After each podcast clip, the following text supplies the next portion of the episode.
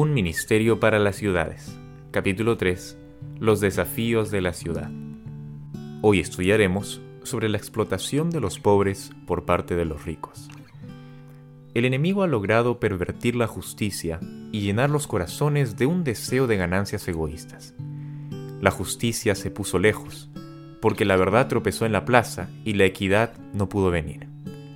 Las grandes ciudades contienen multitudes indigentes, privadas casi por completo de alimentos, ropas y albergue. Entretanto, en las mismas ciudades se encuentran personas que tienen más de lo que el corazón puede desear, que viven en el lujo, gastando su dinero en casas ricamente amuebladas y en el adorno de sus personas, o lo que es peor aún, en golosinas, licores, tabaco y otras cosas que tienden a destruir las facultades intelectuales perturbar la mente y degradar el alma. El clamor de las multitudes que mueren de inanición sube a Dios, mientras algunos hombres acumulan fortunas colosales por medio de toda clase de opresiones y extorsiones. La palabra de Dios no aprueba los métodos que enriquezcan a una clase mediante la opresión y las penurias impuestas a otra. Esta palabra nos enseña que en toda transacción comercial debemos ponernos en el lugar de aquellos con quienes tratamos, mirar no solo por nuestros intereses, sino también por los ajenos. El que se aprovecha del infortunio de otro para lucrar, o se vale de la flaqueza o la incompetencia de su prójimo, viola los principios y los preceptos de la palabra de Dios. Dios quería poner freno al amor excesivo, a los bienes terrenales y al poder. La acumulación continua de riquezas en manos de una clase y la pobreza y la degradación de otra clase eran cosas que producirían grandes males.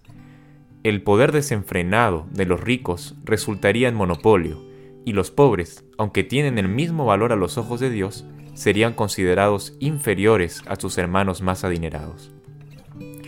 Al sentir la clase pobre esta opresión, se despertarían en ella las peores pasiones, habría un sentimiento de desesperanza y desesperación que tendería a desmoralizar a la sociedad y abrir la puerta a crímenes de toda índole.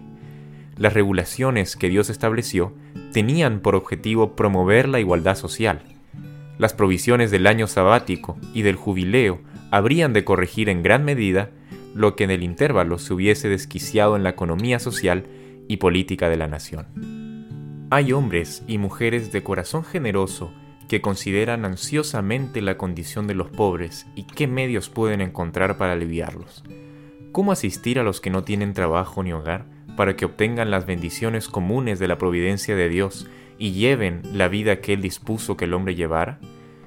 Esta es una pregunta que muchos procuran contestar, pero no son muchos, aún entre los educadores y los estadistas, los que comprenden las causas del estado actual de la sociedad quienes llevan las riendas del gobierno, son incapaces para resolver el problema de la pobreza, del pauperismo y del incremento del crimen. En vano se esfuerzan para poner las operaciones comerciales sobre una base más segura.